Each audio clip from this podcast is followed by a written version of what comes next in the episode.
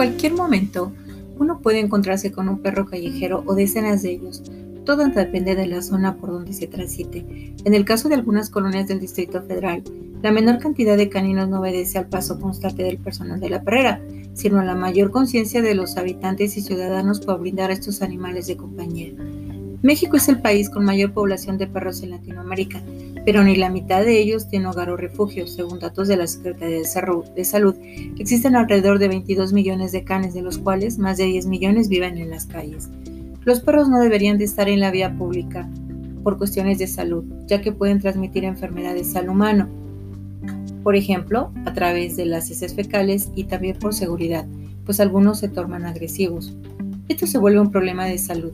A nivel nacional se recogen aproximadamente 696 toneladas de excremento al día.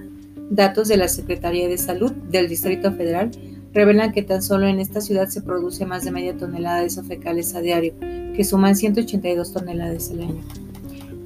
Lo anterior, a pesar de las recientes reformas a la Ley de Cultura Cívica aprobadas por la Asamblea Legislativa de la capital mexicana, que sanciona a los dueños que dejen excrementos caninos en la vía pública. Sin embargo, muchos propietarios y responsables no recogen las heces de sus animales y sin duda los perros callejeros agravan el problema.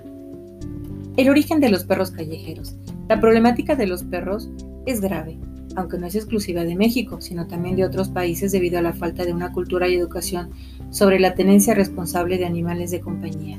Desde 1994, la Organización Panamericana de la Salud cambió el título de perro callejero a perro de dueño responsable, ya que la gran mayoría de los callejeros llegan a la vía pública debido a que sus propietarios ya no los quieren en sus casas porque dejan de considerarlos graciosos o tiernos, o porque no pueden asumir los gastos que implica el cuidado del animal, algunos canes llegan a la calle por extravío.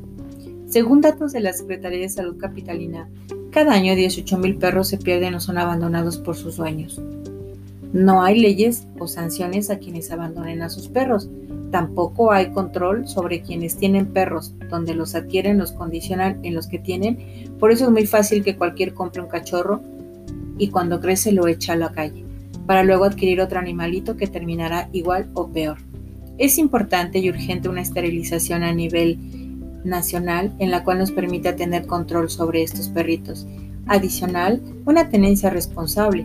Eso es importante para enseñar y educar a nuestros hijos a ser unas personas con un amor incondicional hacia los perritos y sobre todo que den y sean nobles en esta parte.